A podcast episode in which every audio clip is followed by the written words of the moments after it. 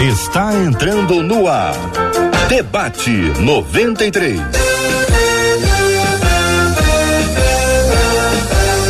Realização 93 FM. Um oferecimento Pleno News. Notícias de verdade. Apresentação J.R. Vargas. Alô, meu irmão. Alô, minha irmã. Ah, que fala. J.R. Vargas, estamos de volta, começando aqui mais uma super edição do nosso debate 93 de hoje. Que a bênção do Senhor repouse sobre a sua vida, sua casa, sua família, sobre todos os seus, em nome de Jesus. Bom dia para ela, Marcela Bastos. Bom dia, J.R. Vargas. Bom dia aos nossos queridos ouvintes. Declaramos sobre a sua vida no dia de hoje o fim de todo medo, a quebra de medo na sua vida, porque afinal de contas, o perfeito amor lança fora todo medo e esse amor perfeito é o nosso Deus e é com ele que a gente vai para mais um debate 93. Bom dia para os nossos queridos debatedores já presentes aqui nas telas da 93 FM, no nosso rádio, no aplicativo, no Face, no YouTube, no site Todos estamos conectados aqui com o debate 93 de hoje. Com a gente no programa, a doutora Verônica Oliveira, o pastor Paulo Real, o pastor e cantor Marcos Góes, todos já aqui apostos para interagirem com a gente. Você fala conosco pelo chat do Facebook, pelo chat do YouTube e também fala com a gente pelo WhatsApp da 93 FM.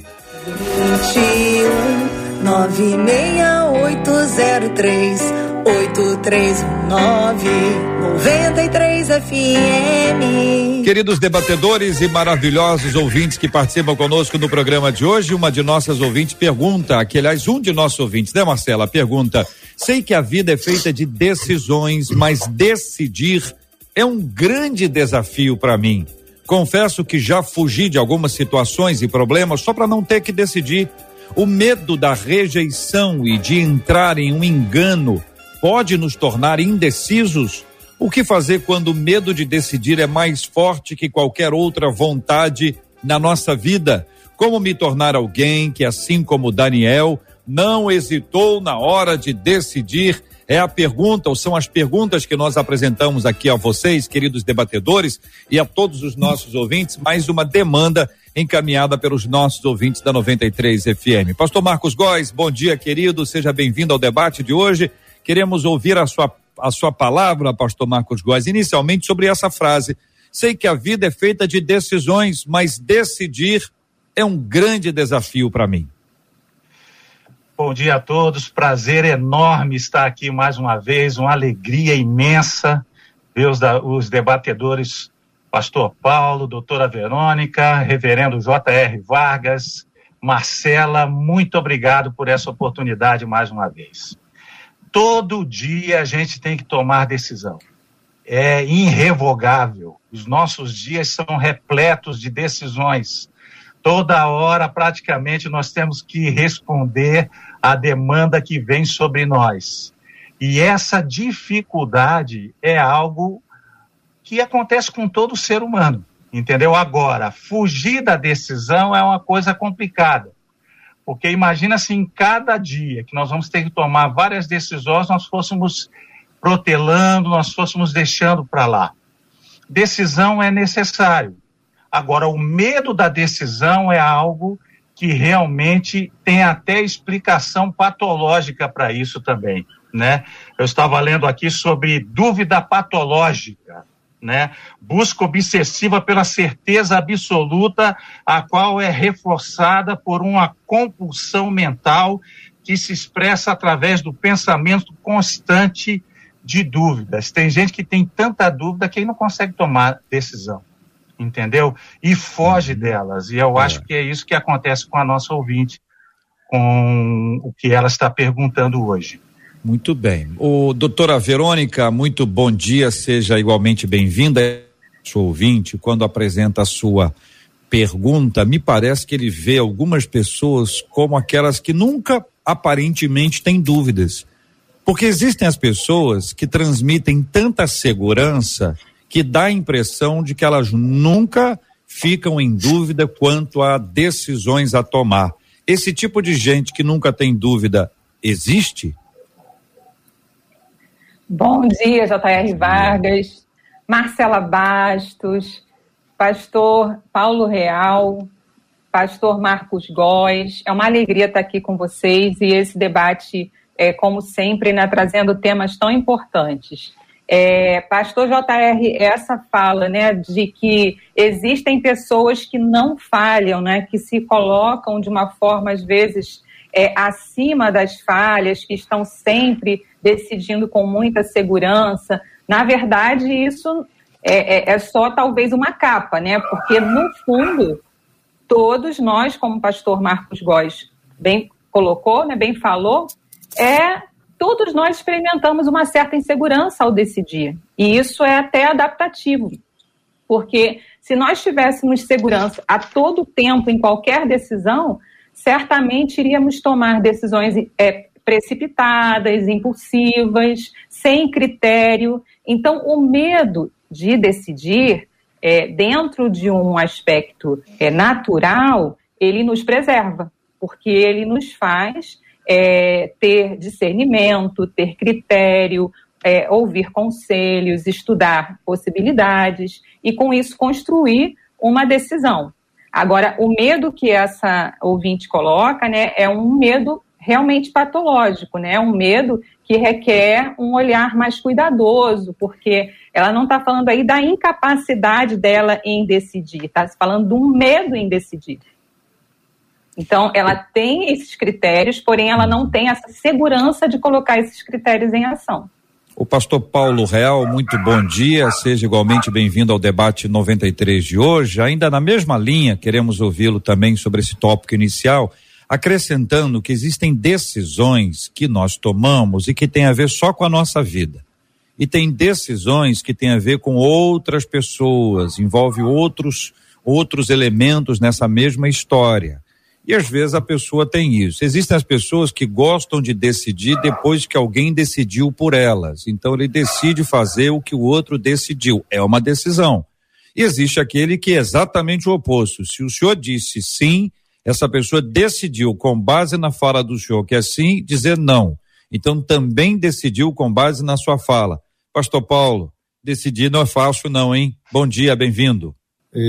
não conhecia vocês até agora e não conhecia o programa também. É lamentável pela qualidade que o programa traz, com as preocupações. Então, assim, uma alegria, um prazer estar com vocês. Que Deus abençoe suas vidas. Então, uh, existem indecisões e medos que são patológicos. Existem medos que são mecanismos de defesa. Uh, por exemplo, nós conhecemos quatro temperamentos básicos e esses temperamentos eles têm é, medos, desejos e necessidades viscerais. Por exemplo, o fleumático ele tem medo, é um medo visceral de mudança. Então, uma coisa que é terrível para o fleumático é a questão de, de manter a tradição, conservar os hábitos. O melancólico tem medo de crítica, porque ele é perfeccionista, detalhista, minucioso, então a crítica para ele é um problema sério. O sanguíneo tem medo da, da, de ser rejeitado, porque se alimenta das relações. O colérico tem medo de ser abusado. Então, no caso do fleumático, o medo para ele é um sistema de defesa. Porém, pode se tornar um problema quando ele tem que tomar decisão. E muitas vezes, pessoas com esse temperamento têm muita dificuldade de decidir de uma forma irracional. A base que impossibilita ele de tomar uma decisão, inclusive que seja promissora para sua vida profissional ou familiar, ou em relação a qualquer outro segmento da vida, tem a ver com o medo irracional que nele, na sua estrutura fundamental, é um mecanismo de defesa que faz ele se sentir confortável no jeito e na dinâmica dele funcionar. Agora, de uma forma geral, minha opinião é que decisão, escolhas, ela envolve um processo sistêmico, que é a proposta do meu livro. Ou seja, para você tomar uma decisão, você precisa ter capacidade de raciocínio muito bem é, desenvolvida, porque a compreensão pode ser afetada por, por implicações de raciocínio lógico e, de repente, por não entender toda a realidade, você toma uma decisão baseada, por exemplo, numa seleção de raciocínio de pensamento. A decisão pode é, ser comprometida pelas as condições fisiológicas, porque o indivíduo cansado, exausto, ele pode tanto decidir errado, como pode não decidir em função de todo o processo fisiológico que ele vive. A decisão pode ser comprometida pela vida espiritual, porque a gente sabe, nosso país tem um viés violento e nós temos várias espiritualidades no país, e por causa disso você pode ficar comprometido na sua decisão. E pode também ser comprometida pelas emoções. Pessoas adoecidas com depressão, com autoestima, com perfeccionismo, podem ter a sua decisão afetada. Então, a decisão é um processo complicado, é um processo difícil, e para a pessoa poder ter segurança, pelo menos a máxima segurança possível, ela precisa avaliar esses cinco fatores que estão o tempo inteiro influenciando todos universalmente a fazer determinadas escolhas. O medo da rejeição e de entrar em um engano pode nos tornar indecisos? Ouço a pergunta da nossa ouvinte, tendo ouvido a fala do pastor Paulo, e vou, vou dizer que sim, né, pela, pela, pela conexão entre os pontos. Mas abro aqui para que vocês ajudem a, de alguma forma, destrinchar um pouco mais esse aspecto que traz para a gente a responsabilidade dessa resposta. O medo da rejeição e de entrar em um engano pode nos tornar indecisos, queridos? Fique à vontade. Microfones e telas abertas para vocês.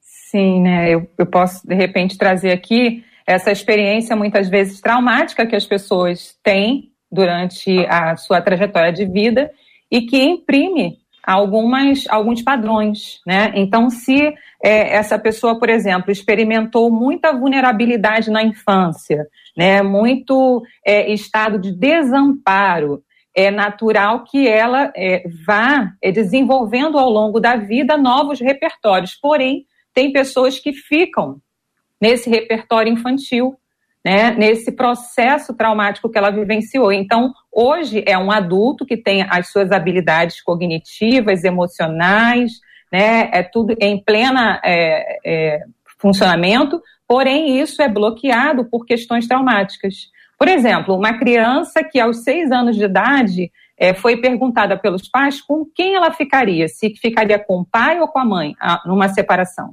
E essa criança, de repente, decide ficar com a mãe e esse pai, meses depois, vem a falecer.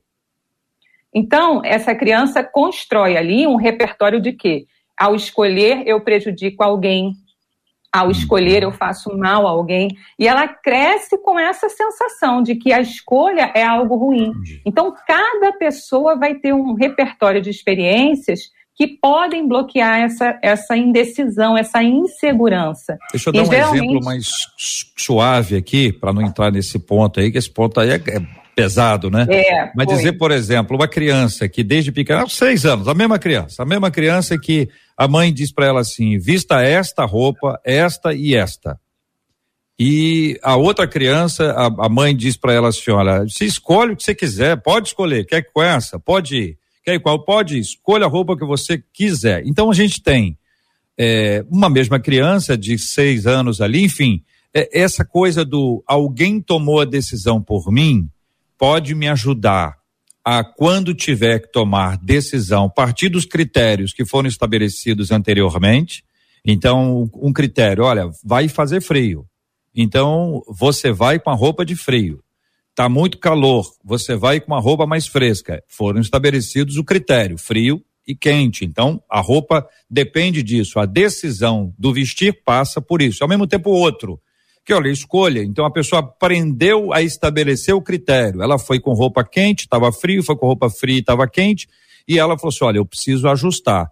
Então, temos os dois casos. Eu não sei qual dos dois atrapalha mais ou ajuda mais. Talvez essa seja uma crise dos pais, por exemplo. Pastor Sim. Paulo, Pastor Marcos. Olha, é uma, um dos erros que nós, como pais, cometemos é esquecer que a criança é uma pessoa. É uma pessoa, é uma pessoa que tem todos os atributos de um adulto. aqueles atributos naturais, emoções, vontade, e tem subjetividade.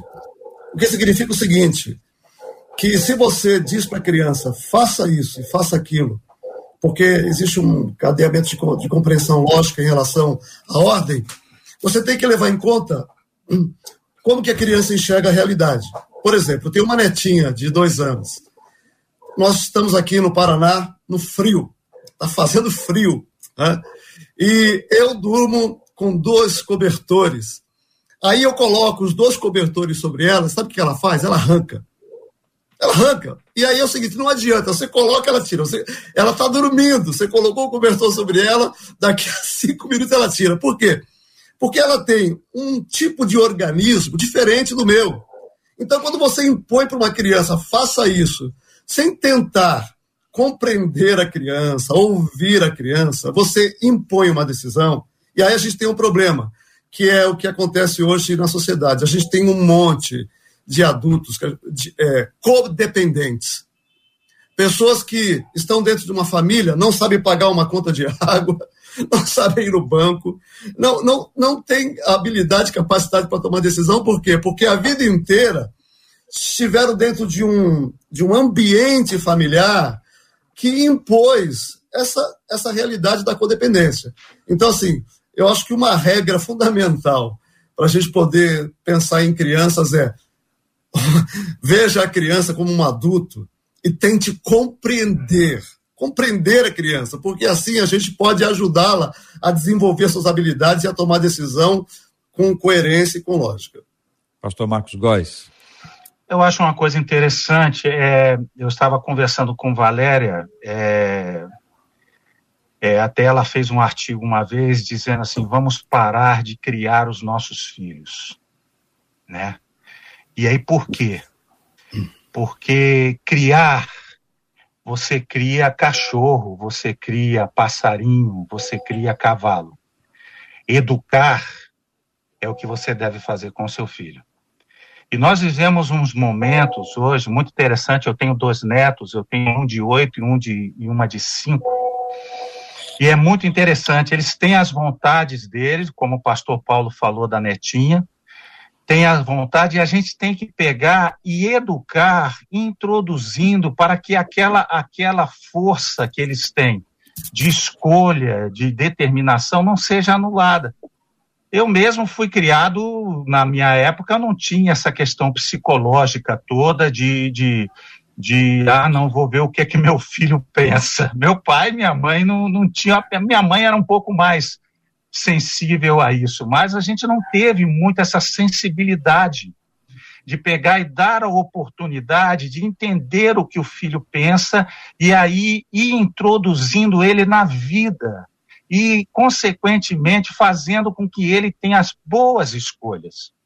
Porque se ele não tem referência, se ele não tem aquilo que é certo, o que é errado, o que é frio, o que é quente, qual a roupa que se usa em cada ocasião, se não tem as referências dadas por nós na educação, ele vai ficar sem parâmetros. Então, eu acho que a gente vive uma.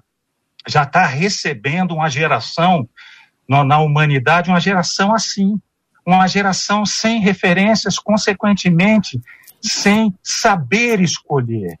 E por isso vem o medo. A verdade é o medo de não ter controle, entendeu? Sobre aquilo e perder o controle. Então, eles ficam com medo, sem, sem, sem conhecer, sem saber o que fazer, porque não tem referências.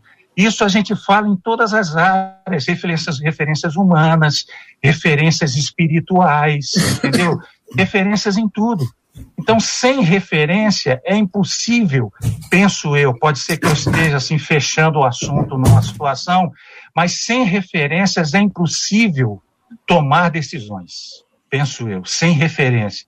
É preciso ter referências para que nós possamos, dentro das nossas decisões, tomar é, posse dessas referências e assim fazer as escolhas, entendeu? Uhum. Porque não é só, penso eu, não é só a questão, é, isso é a minha opinião, tá? O pastor Paulo falou sobre a questão da, da inteligência, de você tomar com, com, com propriedade, com inteligência, mas também vai muito uma carga emocional que ela precisa ser administrada nas, nas, nas decisões. Entendeu? Uhum. É difícil, muito, muito difícil você tomar uma decisão sem ter uma carga emocional envolvida. Uhum. E eu penso que a referência do que você recebe durante toda a sua vida, desde a infância, ela causa reflexo nas nossas decisões. Pergunto a vocês o seguinte: é, o filósofo popular já disse que quem decidiu não decidir, já decidiu. Está na Bíblia não, mas é verdade, né, meus irmãos? Quem decidiu não decidir, decidiu não decidir. Então, já decidiu. Existe um processo complicado que envolve a responsabilidade e compromisso, que é uma característica também é, desse tempo de não se assumir responsabilidades, né? De deixar compromissos como algo assim, o mais supérfluo, mais superficial, mais fragilizado possível. Quando alguém decide alguma coisa, ela assume as consequências e também ela precisa se responsabilizar, assumir o compromisso das consequências. O fato de não querer compromisso, não querer responsabilidade, pode conduzir as pessoas a deixarem que outros decidam. Ou seja, decidem que outros vão decidir. Um exemplo simples: duas pessoas no carro. Nós vamos por qual via? Ah, nós vamos por esta via ou por aquela via. Aí a, a outra pessoa diz, vai pela outra. Deu errado, a pessoa diz, viu? Tá vendo? Falei para você, não devia ter vindo por essa. Minha opinião era pela outra. Só que não disse. Não disse. Só está estabelecendo isso como um critério para responsabilizar o outro sobre esse assunto. Quero ouvir a opinião de, de vocês. Quero estimular os nossos ouvintes agora a compartilharem conosco pelo nosso WhatsApp que é o 21 99623, não, 99, que tem 99, ó, ia dar meu número aqui. 21 96803 8319, 21 96803 8319. Você compartilha conosco aqui como é que você faz para tomar uma decisão. Qual o critério que você você utiliza? Você pode até dar uma experiência boa. Olha, eu resolvi isso, usei o critério A, B, C, D. Seja o mais compacto, o mais sistemático possível para ajudar a todas as pessoas que estão envolvidas aqui conosco. Você pode até contar uma experiência boa, abençoadora, e também pode contar uma experiência ruim, dizendo quais foram os critérios que você usou, ou até a ausência de critérios que você hoje utiliza, que você diz, eu devia ter feito isso e não fiz, tá bom? Para ajudar a gente aqui, você que está no chat do Facebook, Tá no Facebook da 93, estamos transmitindo agora com imagens do debate 93 pelo nosso Facebook Rádio 93,3 FM, também no canal do YouTube da 93 FM Gospel. Você interage com a gente, você compartilha a sua opinião, dá bom dia, dá graça e paz, a paz do Senhor, shalom, dá, conversa com o povo aí, gente, tem que ser educado aí. Vamos acolher a todos com carinho e não se exponha. Então, se é uma questão pessoal, quero um negócio, você está entendendo o que eu estou falando, né? Pessoal, pessoal, pessoal, pelo WhatsApp. Não faça isso pelo Face nem pelo YouTube, porque nós estamos aqui também para te ajudar a preservar a sua vida e a vida daqueles que são influenciados pela decisão que você está se referindo. Então, manda pelo WhatsApp 2196803 8319. Queridos, e aí? Responsabilidade, compromisso, não quero assumir e por conta disso terceirizo a decisão? Olha, eu tenho. Por favor. Pode falar, pastor. Não, por favor. Doutora. É, eu gostaria de destacar aqui uma, uma questão, né, dentro dessa fala, é, um versículo que fala, né, quando sou fraco, sou forte. Então, assim, quando alguém demonstra a própria vulnerabilidade, se torna forte. Né? Quando não aceitamos a própria vulnerabilidade, negamos a parte de quem somos. Então, tem pessoas que passam a conviver com essa ansiedade de ser descoberta. Por exemplo, vão descobrir que eu falho, vão descobrir que eu não sei decidir perfeitamente. E com isso ela foge das decisões ou realmente para o quê? Passar uma imagem de que não erra. Então, a vulnerabilidade de errar faz parte da condição humana. É importante nós assumirmos essa, essa debilidade né, que a gente tem de, de repente, não encontrar a melhor solução, de, de repente, se equivocar, de errar. Então, quando uma pessoa assume isso, ela também assume a responsabilidade sobre os erros dela, porque para ela isso é natural, é uma condição. O erro traz o quê? O aprendizado, né? A transformação depois do erro é o aprendizado. Então, é, quando nós entendemos que somos vulneráveis, que somos suscetíveis a falhas, e isso faz parte da condição humana, é, nós ficamos mais humildes. E com isso, nós é, entendemos que podemos sim. Olha, desculpa, eu errei. Olha, eu me equivoquei. Isso foi uma decisão que eu tomei. No momento, eu pensei que era mais acertada, mas não era. Então, essa humildade, essa capacidade de se entender e receber a, a, o erro como algo pontual, como algo que traz um aprendizado e reconhecer isso é muito importante. Pastor Paulo. É, quando a gente faz uma análise das escolhas e decisões das pessoas e do comportamento, a gente precisa olhar para os fatores estruturantes do ser humano. E todos nós temos limitações por causa da nossa natureza pecaminosa, que já cria terríveis embaraços para o desenvolvimento humano. É, a, a gente tem uma inclinação natural para o mal. E mesmo convertidos ao cristianismo e a Cristo, essa natureza ela não é erradicada. Ela continua aí com uma pulsão, uma inclinação para o mal. Além disso, nós temos a, a nossa formação, que envolve a nossa estrutura emocional, que todos nós, sem exceção, por melhores que foram os nossos pais, chegamos no mundo com um monte de limitações, porque não, não existe educação perfeita. A gente faz o melhor, mas trazemos limitações, muitas. Alguns são perfeccionistas, outros têm sérios problemas de autoestima, outros são ansiosos. E, e além disso, nós temos a imaturidade. Ou seja, todos nós estamos num processo de crescimento e estamos em algum grau de, de, de amadure, do amadurecimento. Então, isso traz problemas. E aí, o grande problema do crescimento e da decisão é a, a incapacidade e a dificuldade das pessoas de olharem para os seus problemas. Então, quando a gente não encara que, eu tenho, que a gente tem problemas emocionais, quando a gente não encara que nós temos inclinações terríveis, quando a gente não encara que nós temos problemas no, no, no processo de crescimento e que a gente tem dificuldade de olhar para dentro de nós, quando você está diante de desafios, ou você não decide, ou você decide mal. E as duas coisas, quando dão erradas, a gente transfere a responsabilidade para os outros. Isso é um problema do ser humano. Concorda, Marcos Góes? Eu estou me lembrando aqui de um versículo de Paulo, que Paulo é, ele dá um versículo muito interessante que casa direitinho com essa situação de decisões. Quando eu quero fazer o bem, eu não faço. E o mal que eu não quero fazer, eu estou sempre fazendo o apóstolo Paulo ele mostra aí completamente, completamente a fragilidade dele das suas decisões. É. Ele fala assim: eu estou querendo fazer o bem, mas não consigo, e o mal que eu não quero fazer, eu estou fazendo.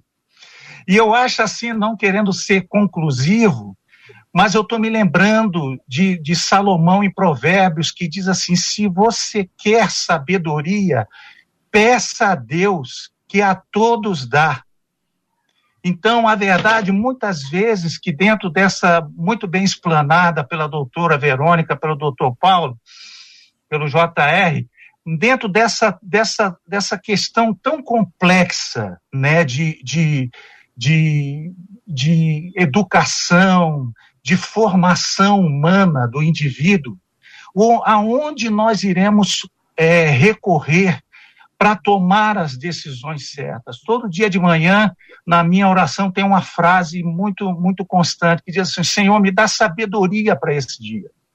Enche-me de sabedoria para que eu possa tomar as decisões certas, porque eu sou inclinado para o mal. É isso que o, o pastor Paulo falou. A nossa tendência é realmente essa. E as nossas decisões estão completamente comprometidas com esse, com essa, com essa é, indução com essa ida para o mal. Então, como a gente luta contra o mal? Como a gente vence essa situação? É só pedindo sabedoria a Deus, penso eu, na minha humilde opinião, pedir ao Senhor, Senhor, me enche de sabedoria para que eu possa tomar as atitudes certas, entendeu? E eu não faça aquilo que é errado. Uhum. Nós vamos entrar daqui a pouquinho, uh, antes a Marcela vai compartilhar conosco a fala dos ouvintes, no, na vida de Daniel. Quando o ouvinte diz assim, como me tornar alguém que assim como Daniel, e a gente não vai ser como Daniel, porque nós não somos Daniel. Então tem umas questões que a gente precisa até ajudar para não gerar frustração, né? Se alguém disser para o pastor Marcos Góes, pastor Paulo, para a doutora Verônica, seja como Daniel, não vão ter três pessoas frustradas. Verdade. Até porque e, eles são Marcos, Paulo e Verônica. Então a gente precisa pegar, vamos tentar buscar no texto bíblico e entender o que, que aconteceu antes da decisão, quais, e a decisão, se não me engano, é 1,8, né, Marcela? Depois você pega aí para a gente ler 1,8, né? E, e, a gente vai, vai ler o texto bíblico para que você possa relembrar que decisão é essa e trazer a, a fala. Dizer, o que aconteceu antes, qual era o contexto ali, o que significou aquela decisão, como é que ela foi construída na vida dele, para que a gente possa trabalhar isso da forma adequada. É o mesmo que, eventualmente, alguém dizer que faz o jejum de Daniel. E Daniel fez uma dieta, né? Jejum ele não fez, ele comeu, a não ser que seja o chamado intermitente. Aí é coisa nova, essa moda é nova, né? Marcela, e aí? que estão dizendo os nossos ouvintes depois do texto bíblico, por favor? Você perguntou aos nossos ouvintes a maneira como eles tomam suas decisões. Uma das nossas ouvintes pelo YouTube disse assim: bom, gente, eu analiso a situação e, diante do bom senso, diz ela, concluo qual decisão devo tomar. Já uma outra ouvinte pelo Facebook diz: primeiro de tudo, eu uso a palavra de Deus. Observo os prós e os contras sobre aquela situação e daí tento tomar a melhor decisão para que eu não seja afetada, a minha família não sofra ou qualquer outra pessoa próxima a mim não sofra por causa de uma decisão. Agora já uma ouvinte pelo WhatsApp abre o coração e ela diz assim: "O medo tem me paralisado. Confesso a vocês, quando eu era mais jovem, eu não me importava com nada, nem das decisões que eu tinha que tomar. Agora, eu não consigo nem decidir sobre algo aparentemente simples", diz ela. Com isso, eu deixo passar várias oportunidades de uma vida menos complicada. Isso tudo está trazendo enfermidades sobre a minha vida. Confesso para vocês, encerra ela dizendo, só a graça e a misericórdia de Jesus sobre a minha vida abre o coração dessa ouvinte aqui pelo WhatsApp. Obrigado, querido ouvinte. Todos os ouvintes estão falando com a gente, como eu perguntei no início, tem pessoas que aparentemente transmitem uma ideia de que elas não têm dúvidas, e vocês disseram que todos têm dúvida. Eu perguntei, todo, essa pessoa existe? Não, todo mundo tem dúvida. Então, nenhum, nenhum dos nossos queridos e sábios debatedores aqui está isento de fazer uma escolha errada. Exatamente por isso que a gente precisa buscar esses critérios, buscar em Deus. Muito bom ouvir alguém falando que ora antes, que busca a vontade de Deus antes. Vamos buscar aqui então, Daniel 1,8, Marcela. Você lê e aí, gente, os microfones e telas estão abertas aqui para vocês compartilharem um pouco sobre o contexto anterior à decisão, o que, que significou isso. Daniel, capítulo 1, verso 8 diz assim: E resolveu Daniel firmemente não contaminar-se com as finas iguarias do rei, nem com o vinho que ele bebia. Então, pediu ao chefe dos eunucos que lhe permitisse não se contaminar. Posso falar, doutor? Por favor, os três microfones é... e telas abertas. Fique à vontade. Eu creio assim que com Daniel, né, eu vou trazer um pouquinho esse lado. É, eu sei que os pastores trarão outras, né, outros olhares que vão complementar mas é um aspecto que eu gostaria de destacar. É, Daniel, o critério de decisão dele foi de acordo com os valores dele.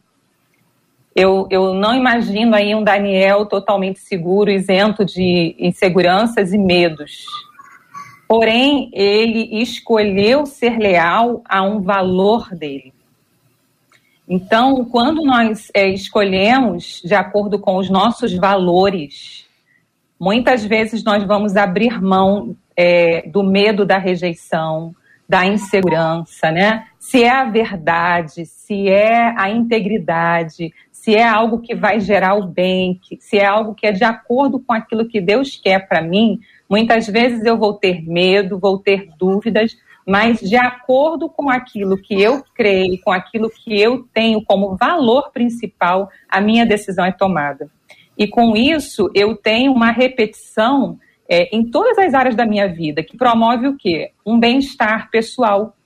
Né? Quando eu estou é, decidindo é, de acordo com os meus valores, há também um reforço na minha identidade. Eu começo a ser a mesma pessoa em qualquer lugar.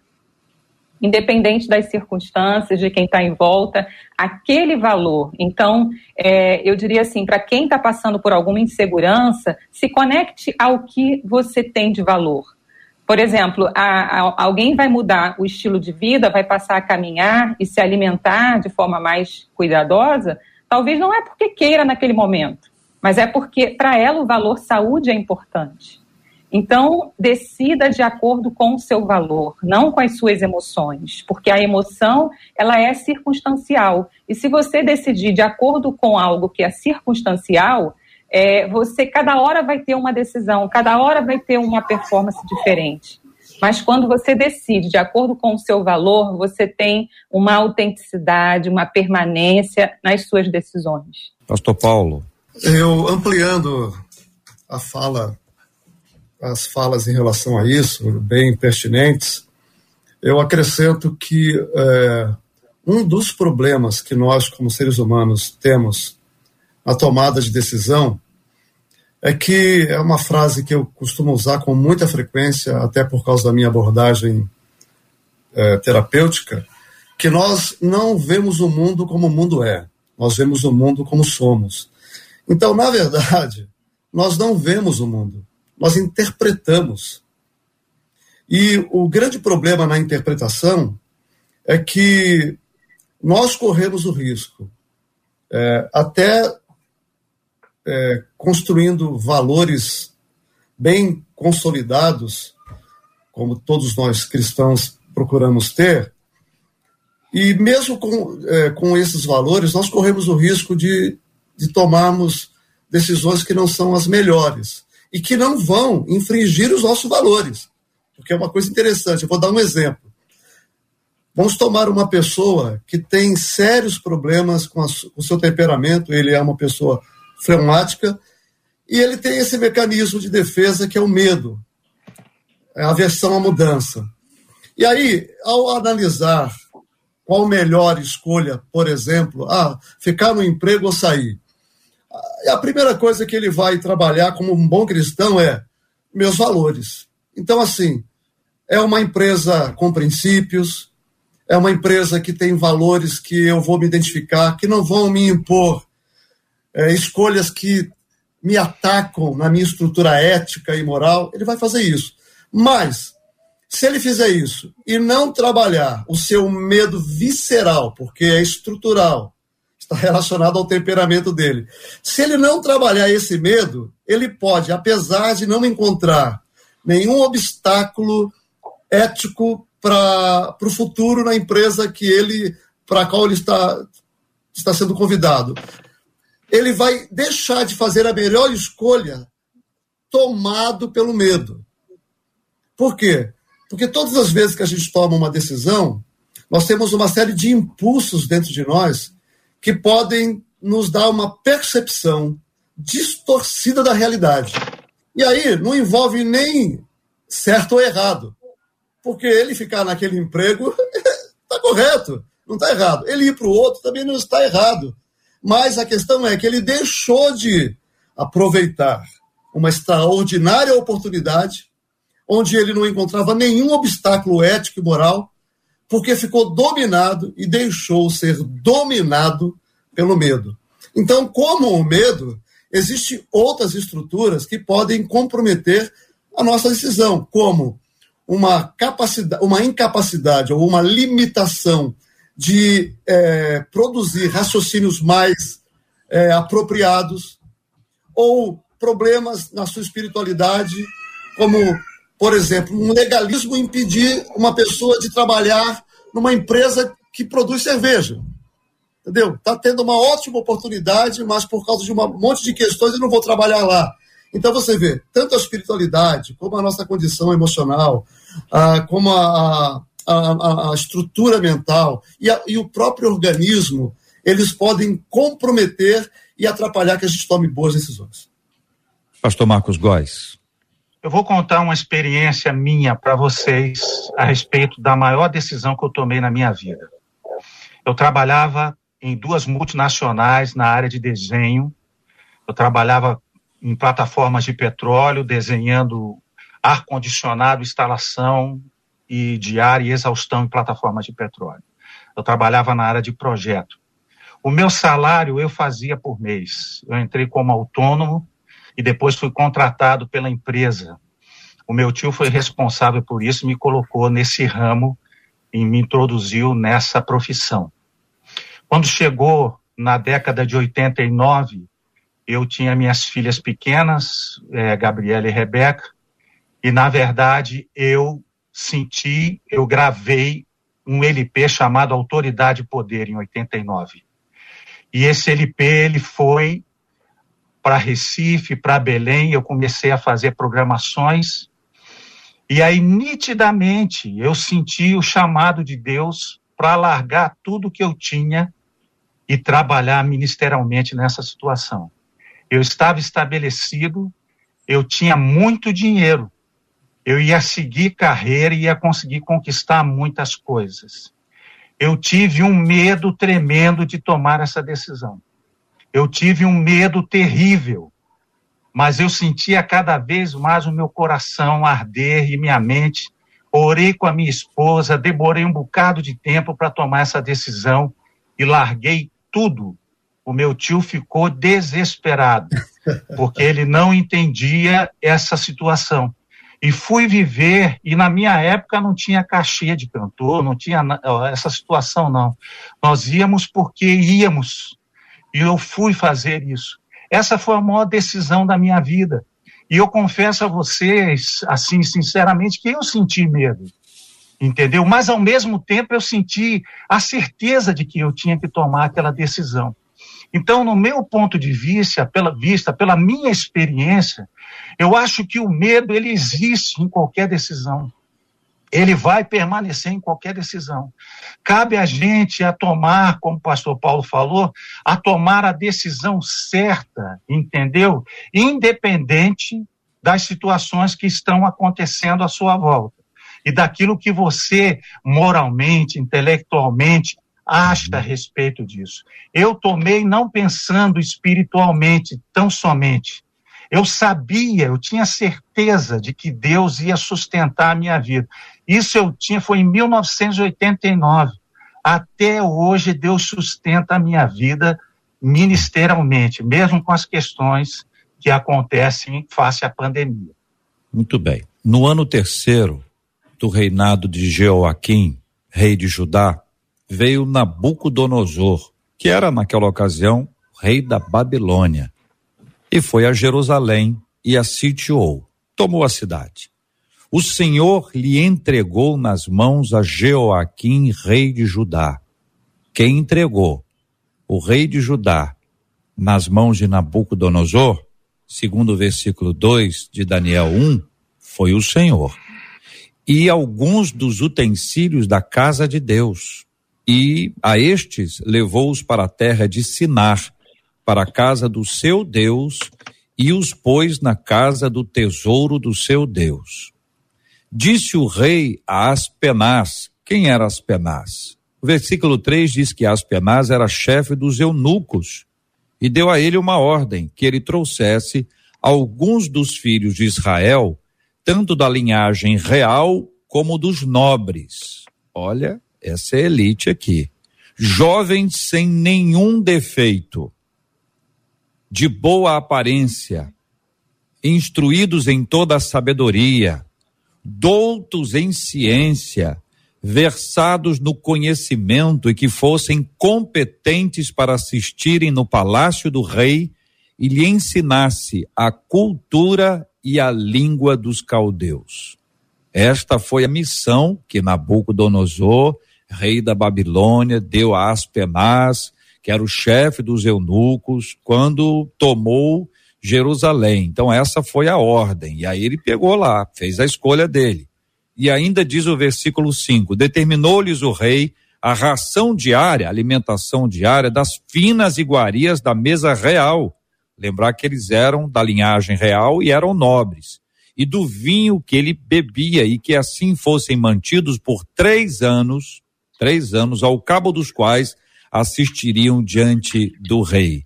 Durante três anos, eles deveriam se alimentar daquilo que o rei estava eh, fornecendo para eles, aparentemente, durante esses três anos, sem nenhuma responsabilidade diretamente com o rei, mas aprendendo a cultura local e ensinando.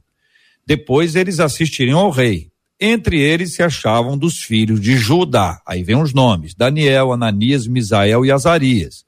O chefe dos eunucos, diz o versículo 7, ele expôs outros nomes, a saber, a Daniel, o nome de Beltessassar, a Ananias, o de Sadraque, Misael, Mesaque, Azarias de Abidnego. Chegamos ao versículo 8. Resolveu Daniel firmemente não contaminar-se com as finas iguarias do rei, nem com o vinho que ele bebia. Então pediu ao chefe dos eunucos que lhe permitisse não contaminar-se. Versículo 9. Ora, Deus concedeu a Daniel misericórdia e compreensão da parte do chefe dos eunucos. Olha a intervenção divina mais uma vez. Ele permitiu que a cidade fosse sitiada, ele permitiu que o rei fosse entregue ao, ao Nabucodonosor, ele permitiu que aqueles utensílios também fossem lá, e aí esse processo inteiro está acontecendo e tem um Deus soberano, governando sobre todas essas coisas. Versículo 10: Disse o chefe dos eunucos a Daniel: Eu tenho medo do meu senhor, o rei, que determinou a vossa comida e a vossa bebida. A decisão estava agora na mão de, desse chefe aqui, do Aspenaz. Porque, pois, veria ele o vosso rosto mais abatido do que o dos outros jovens da vossa idade? Assim, poris em perigo a minha cabeça para com o rei essa decisão poderia gerar a consequência da morte dele. Então disse Daniel aí ao cozinheiro-chefe, a quem o chefe dos eunucos havia encarregado de cuidar de Daniel. Já temos uma outra é, pessoa que acaba ouvindo. Versículo 12: Experimenta, peço-te, os teus servos dez dias. Lembra que eram três anos? Agora a experiência está aqui em dez dias e que se nos deem legumes a comer e água a beber. Então, se veja diante de ti a nossa aparência, a dos jovens que come das finas iguarias do rei, e segundo o vires, age com os teus servos. Ele atendeu. Experimentou por dez dias. No fim dos dez dias, a sua aparência era melhor. Estavam eles mais robustos do que os jovens que comiam das finas iguarias do rei. Com isto, o cozinheiro-chefe tirou deles as finas iguarias e o vinho que deviam beber eles dava legumes. Dizem que esses jovens ficaram indignados com Daniel porque eles perderam as finas iguarias e tiveram que comer legumes, mas o resultado está aqui exposto. Daí eu pergunto a vocês, quais foram os critérios que Daniel utilizou para se posicionar e o que podemos aprender com essa experiência? Eu gostaria de fazer um adendo à minha fala anterior, é, confirmando a palavra da doutora Verônica em relação a princípios e valores. Porque eu acredito que pessoas que têm uma espiritualidade saudável, elas têm princípios e valores e elas regem a vida, todos os segmentos, a partir de princípios e valores. E eu, pessoalmente, acredito que pessoas que desenvolvem princípios e valores, elas têm mais sabedoria para tomar decisão. Eu acredito nisso. Tanto é que você vê Daniel, um homem é, de Deus que sabia que ele não poderia se alimentar, porque na cultura judaica aquilo era uma afronta a Deus e a, e a nação, e ele precisava não se contaminar nesse sentido. Mas veja o que uma pessoa de valor e de princípio faz. Ele vai para o seu superior e, ao invés de impor ou uma desobediência radical, ele compreende o medo dele, compreende, ele, ele tem empatia, ele, ele, ele se coloca no lugar dele e aí se pergunta: o que, que eu posso fazer para poder favorecer o meu chefe imediato a tomar uma decisão que não imponha a mim e aos meus companheiros a obrigatoriedade de contrariar princípios da nossa espiritualidade, da nossa fé. Então, isso para mim é empatia, é se colocar no lugar do outro, é tentar perceber os medos, porque ele disse aí, eu tenho medo, vai que vocês fazem isso e a aparência de vocês decai, vocês perdem brilho, qualidade, eu vou sofrer. E Daniel, então, entendendo isso, diz para ele: sabedoria, ó, dá para gente dez dias. Dá dez dias para gente. Se não acontecer o que eu estou dizendo, faça o que você tiver que fazer. Então, isso tem a ver com princípios e valores. Ele não apenas é, disse assim: eu vou enfrentar toda a oposição em nome do meu Deus. Não. Ele olhou para a pessoa aqui com medos, que tinha que tomar decisão, respeitou, tentou, tentou entender e deu sugestões que favoreceram a decisão que acabou sendo boa para ele e para seus amigos. Isso tem a ver com a espiritualidade, com princípios e valores, como disse a doutora Verônica. Concorda, pastor Marcos Góes? Concorda, doutora Verônica Oliveira? Pastor Marcos Góes, pode falar? Não, eu concordo. Muito bem colocado pelo pastor Paulo, essa questão da empatia. Eu acho que é, a nossa vida como ser humano, e é, é, lá no início, quando o pastor Paulo falou a, a respeito de autoavaliação, a coisa mais difícil do ser humano é ele se autoavaliar. É a coisa mais difícil. Ele vai vivendo, vivendo, vivendo, vivendo e não consegue parar um momento para saber como ele está vivendo, de que maneira ele está vivendo qual a relação dele em relação às outras pessoas, o que é que ele realmente tem decidido e isso tem afetado as outras pessoas ou só é o bem-estar dele. Uhum. Eu acho que essa palavra de empatia é muito importante, porque ela faz parte de toda decisão. Decisão com empatia, decisão sem prejudicar, decisão sem fazer loucuras, decisões com o pé no chão, olhando para frente. Porque sem empatia, provavelmente lá na frente você vai ter problema. Problema com pessoas e problema com aquilo que você decidiu. Então, empatia, você olha à volta e toma a decisão dentro de um contexto, dentro daquilo que está acontecendo à sua volta. E não é, como o pastor Paulo falou, não faz loucura, não faz devaneios, entendeu? Tem.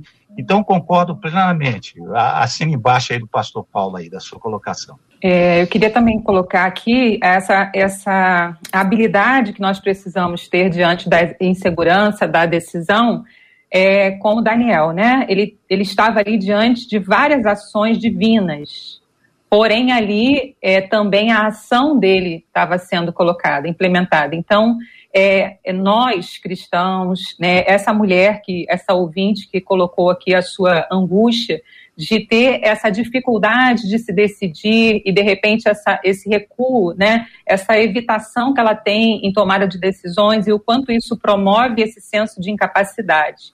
Então, eu quero dizer que ela sim, ela pode estar tá enfrentando, ela pode estar tá questionando esses padrões, esses pensamentos que vêm regendo né, a mente dela, porque, em geral, a pessoa minimiza a capacidade que ela tem de enfrentamento de uma situação e maximiza o problema, maximiza a situação, o perigo. E essa, essa, esse, esse olhar para o perigo como sendo quase algo intransponível e a capacidade dela de enfrentar também muito reduzida, isso gera um medo muito grande que vai gerar evitação. Então, eu quero aconselhar aqui essa mulher a que ela comece por decisões pequenas, né? Como aqui foi colocado, ele começou por 10 dias. Então, comece com pequenos passos, comece com pequenas decisões, questione esses pensamentos que estão te aprisionando, leve eles cativos a Deus, apresente a Deus, peça a Deus sabedoria para te conduzir e vá fazendo a sua parte, vai dando pequenos passos, vai trazendo autonomia, saindo desse estado de dependência de alguém e vai construindo a sua autonomia em direção a uma vida plena, uma vida saudável. E isso é um processo, isso é um passinho de cada vez. Comece por um pequeno passo, às vezes é uma decisão menos comprometedora. Comece por ela, se coloque, é, leal aos seus princípios, é, às pessoas, né, com, essa, com essa empatia, mas faça a sua parte, saia da zona de conforto, porque a zona de conforto ela gera proteção, né, entre aspas, mas gera estagnação. Então saia dessa evitação, ouse, dê um passo adiante com a sua fé, com a sua força e creia que você é muito mais capaz do que você pensa. Você pode ir muito mais além do que você acredita. Primeiro, porque Deus te colocou habilidades e segundo, porque Ele está à sua frente. Então, acredite e avance. Pequenos passos diários vão trazer para você esse reforço de que você é capaz, você dá conta, você consegue. Muito bem. Que assim seja sobre a vida dos nossos queridos e amados ouvintes. Pastor Paulo, o senhor está lançando aqui pela nossa MK Music, que é a nossa distribuição de uma obra que o senhor já fez há algum tempo, mas que traz eh, uhum. também se aplica a esse tema que estamos discutindo hoje aqui, que é o crescimento sistêmico. Marcela, como é que o nosso ouvinte pode acessar a, a obra do pastor Paulo? Ele vai apresentar um, um, uma breve palavra sobre esse, esse livro, pastor Paulo. Como é que o senhor poderia apresentar de forma objetiva essa obra para os nossos ouvintes? Ok, obrigado aí pela oportunidade. O livro foi lançado agora em junho. E a proposta do livro é a seguinte: uh, acreditamos que todo ser humano tem cinco atributos que são fundamentais, indispensáveis para o seu desenvolvimento. Eles são atributo volitivo, exercício da vontade das escolhas, atributo emocional, gerenciamento das emoções, é, atributo biológico, a capacidade de utilizar organismos de maneira que ele proporcione energia e condições de você viver e viver bem, atributo é, mental e emocional. E aí, o que a, a, nossa proposta afirma? Que qualquer pessoa que, a, que alcançou maturidade, desenvolvimento, nos, nas suas habilidades, no seu caráter, temperamento, personalidade e potencial, qualquer pessoa que alcançou alta performance, ela teve que necessariamente lidar com esses cinco atributos. Eu vou dar um exemplo. Se você descuida do seu corpo e, e tem uma vida sedentária, a longo prazo, o seu corpo vai sofrer fragilidades, você vai ter problemas de imunidade, fraqueza, você vai ter queda de energia, isso pode trazer processos depressivos. E aí o que acontece? Uma pessoa fragilizada fisiologicamente, ela se encontra impossibilitada de avançar. É, afeta as emoções, afeta a decisão, afeta a vontade. Então, o livro apresenta caminhos seguros para você se desenvolver até o seu potencial máximo possível enfrentando e lidando de forma adequada com essas com esses cinco fatores ou essas cinco virtudes que são universais. Porque o que acontece? Todo ser humano tem mente, emoção, corpo, espiritualidade, a possibilidade da espiritualidade e pode usar isso para o seu bem. Só que cada um deles tem mecanismos próprios e funcionamentos próprios que, se você ignorar, você vai ter sérios problemas no seu desenvolvimento. Digo isso, por exemplo, em relação à autoestima, que é uma, uma disfunção, disfunção emocional muito comum. Eu, como terapeuta, acredito hoje que 100%, todas as pessoas têm problemas de autoestima, em níveis diferentes, e isso prejudica o desenvolvimento e afeta todos os segmentos todos, desde dos desafios às relações interpessoais e familiares. E a proposta do livro é oferecer caminhos seguros, provados cientificamente, com técnicas, para a pessoa se desenvolver. Não é um livro de autoajuda, é um livro embasado em crescimento que envolve a participação efetiva do, do, do ser humano. Ninguém cresce se não buscar isso com todas as forças. E aí você quiser você tem um caminho em crescimento sistêmico. Crescimento sistêmico apresenta o desenvolvimento humano integral, visando o aprimoramento completo do ser, em busca de maturidade e crescimento do potencial máximo, mental, biológico, volitivo, emocional e espiritual, de autoria do pastor Paulo Real. Que você encontra no Amazon Kindle, no iBooks, no Kobo e na livraria Cultura, através aqui das plataformas digitais da nossa MK Books. E já são meio-dia dois, o tempo voou e a gente agradece com muito carinho aos nossos debatedores, doutora Verônica, o Fábio, aqui no YouTube, disse assim: Meu Deus, que debate abençoado. Muito obrigado por estar ouvindo e recebendo esse alimento espiritual. E ele diz assim: Obrigado, Senhor. E nós agradecemos a Deus pela sua vida, doutora Verônica. Muito obrigada por estar com a gente nesse debate hoje. Eu que agradeço, Marcela, a oportunidade, pastor J.R. Vargas, pastor Paulo, pastor Marcos, muito obrigada aí pela, por essa manhã, né, por esse momento aí que tivemos de aprendizado, de troca, muito bom. Pastor Paulo, aqui no Facebook também uma outra ouvinte dizendo assim: esse debate foi uma bênção na minha vida. Ouvi tudo que os debatedores têm ministrado, estão tá, tá me incentivando a ter coragem para tomar uma grande decisão da minha vida. Compartilha essa ouvinte aqui pelo YouTube. Obrigada, viu, Pastor Paulo, por estrear com a gente, fazer parte dessa equipe do debate 93 e ser bênção na vida de milhares de ouvintes. Eu aqui agradeço o privilégio de poder conhecê-los, Pastor Marcos, J.R. Vargas, você, Marcela, doutora Verônica, foi um privilégio. E a minha oração, a minha oração é que os ouvintes que estiveram com a gente aqui aproveitem o máximo que é, essas pessoas com carinho, com potencial, trouxeram nesse dia. Muito obrigado, que Deus abençoe vocês. Obrigado pela condução desse debate. Foi perfeito. Parabéns a vocês. E pastor Paulo, a oração do justo pode muito seus efeitos. O Senhor ouve. E a Vanessa aqui, pastor Marcos, compartilha no YouTube dizendo assim: Jesus está falando profundamente comigo hoje. Certamente, as palavras ditas durante o debate de hoje eram para mim. E ela encerra dizendo: Glória a Deus por isso. E nós cerramos fileira com ela dizendo: Glória a Deus por isso. Glória a Deus pela vida de vocês. Obrigada, Pastor Marcos. Obrigado você, Marcela, JR, doutora Verônica, Pastor Paulo. Prazer sempre grande estar com vocês. Muita satisfação, muita honra.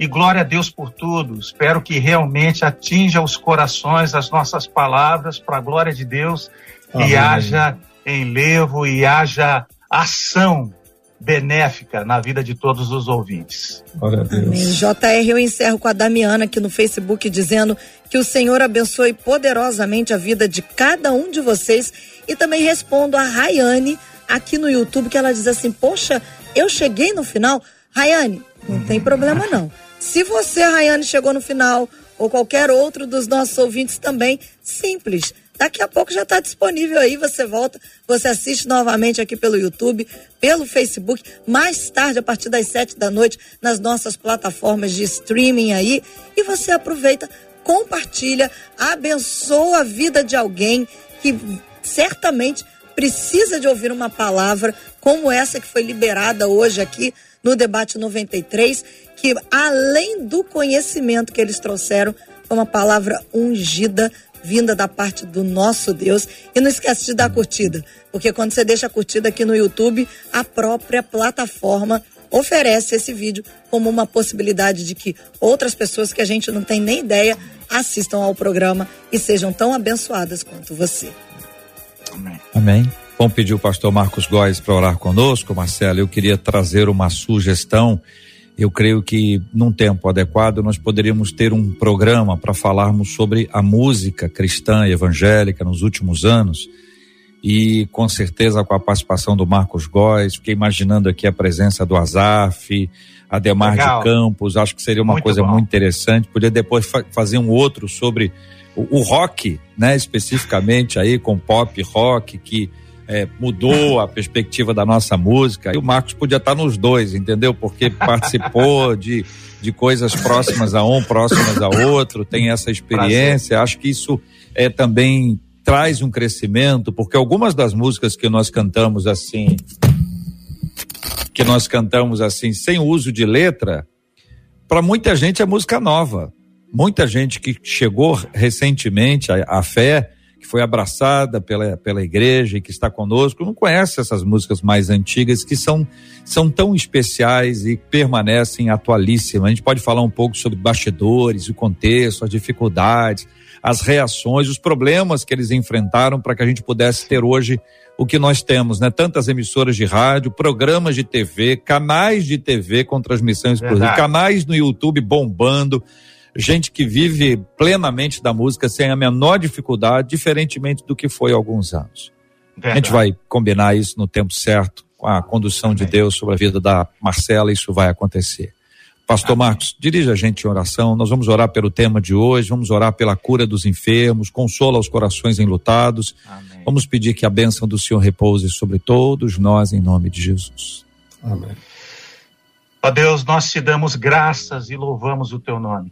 Te agradecemos por essa oportunidade de a nossa voz chegar através dessa rádio abençoada em tantos Amém, ouvidos, Jesus. tantos corações. Meu Deus, muito obrigado por esse privilégio. Tu és amoroso e bondoso. Atinge o coração dos enlutados nessa hora, daqueles que estão enfermos, daqueles que precisam da tua bênção, Senhor, e estão carentes da tua bondosa mão nesse instante. Vai ao encontro deles, Senhor, poderosamente, traz o bálsamo, a alegria, a unção poderosa, para que eles possam viver esse dia, essa semana, esse mês, esse ano, repleto das tuas bênçãos, Senhor. Amém, Obrigado porque nós somos teus e tu tens Amém. agido, Senhor, nas decisões da nossa vida. Tu tens estado ao nosso lado, tu tens estado presente conosco, mesmo no vale da sombra da morte tu nos consola, tu estás ao nosso, ao nosso lado e sentimos a tua presença. Amém. Obrigado por tudo, meu Deus. Obrigado pelo teu, por, pelo teu amor por nós, que sentimos aqui, Senhor, nessa transmissão. E abençoa teu povo para a glória do teu nome. E em nome de Jesus. Amém. Amém. Que Deus te abençoe. Você acabou de ouvir Debate 93.